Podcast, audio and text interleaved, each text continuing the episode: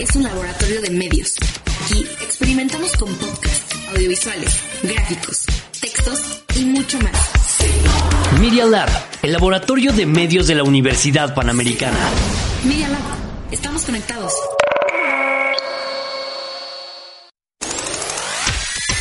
Comenzamos Sociedad Desechable, un espacio para hablar de los tabús de la sociedad, música, amor, películas y más, presentado por Mariette Lara. Media Lab, pequeñas ideas que se convierten en grandes proyectos.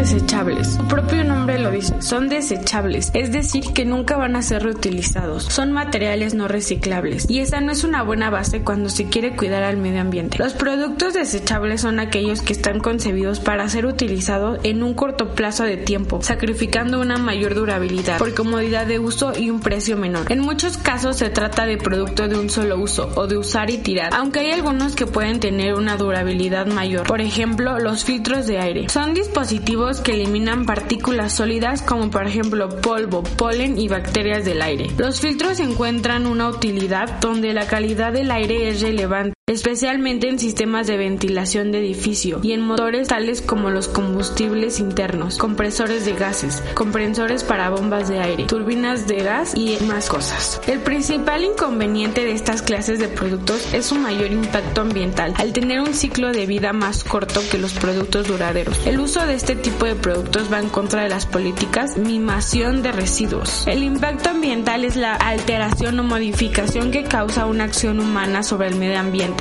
debido a que todas las acciones del hombre repercuten de alguna manera sobre el medio ambiente. Un impacto ambiental se diferencia de un simple efecto en el medio ambiente, una valoración que permite determinar si la acción efectuada es capaz de cambiar la calidad ambiental y así justificar la denominación de impacto ambiental. La reducción de residuos es el proceso y la política de reducir la cantidad de residuos producidos por una persona o una sociedad. La, mim la mimación de residuos implica esfuerzos para minimizar recursos y el uso de energía durante la fabricación, con el mismo volumen de producción comercial. Generalmente una menor cantidad de material usado conlleva una menor cantidad de residuos producidos. Usualmente esto requiere conocimiento en el proceso de producción, seguir los materiales desde su extracción hacia su vuelta a la tierra y conocer detalladamente la composición de residuos. Algunos ejemplos de productos desechables. Productos de picnic como vasos, platos y cubiertos de plástico, también servilletas de papel, guantes de plástico que son utilizados por ejemplo en los supermercados para recoger piezas de fruta, pañales, máquinas de afeitar, desechables, jeringas y agujas podérmicas, cámaras de un solo uso, pilas no recargables. Pero dentro de los productos desechables hay unos que se llevan la palma en la contaminación. Se trata de los envases de espuma o poliesterno, que se suelen usar para la comida rápida o para envasar las carnes en grandes superficies. El poliesterno no solo no se puede reciclar, sino que no se biodegrada nunca. ¿Y dónde va este tipo de envase? Pues lamentablemente lo que ocurre con ellos es que se van destruyendo en pequeños trozos y muchas veces llegan al mar, contaminando de manera irreversible. Cuando utilizamos este tipo de productos, lo hacemos en grandes celebraciones, para no tener que lavar tantos platos, vasos, entre otros. Es decir, que encima usamos una gran cantidad. Como es lógico, si no queremos lavar, tiramos los platos de restos de comida, lo que hace prácticamente imposible que se puedan reciclar. La mejor decisión es hacer todo lo posible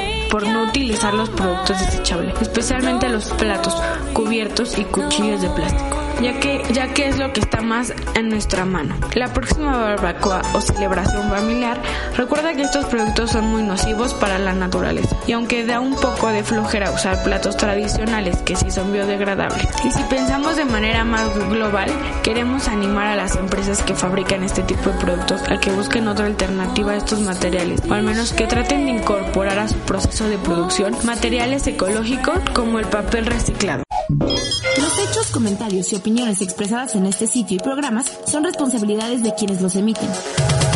Y no reflejan en ninguna circunstancia el punto de vista de la Universidad Panamericana, de sus autoridades y de sus representantes legales.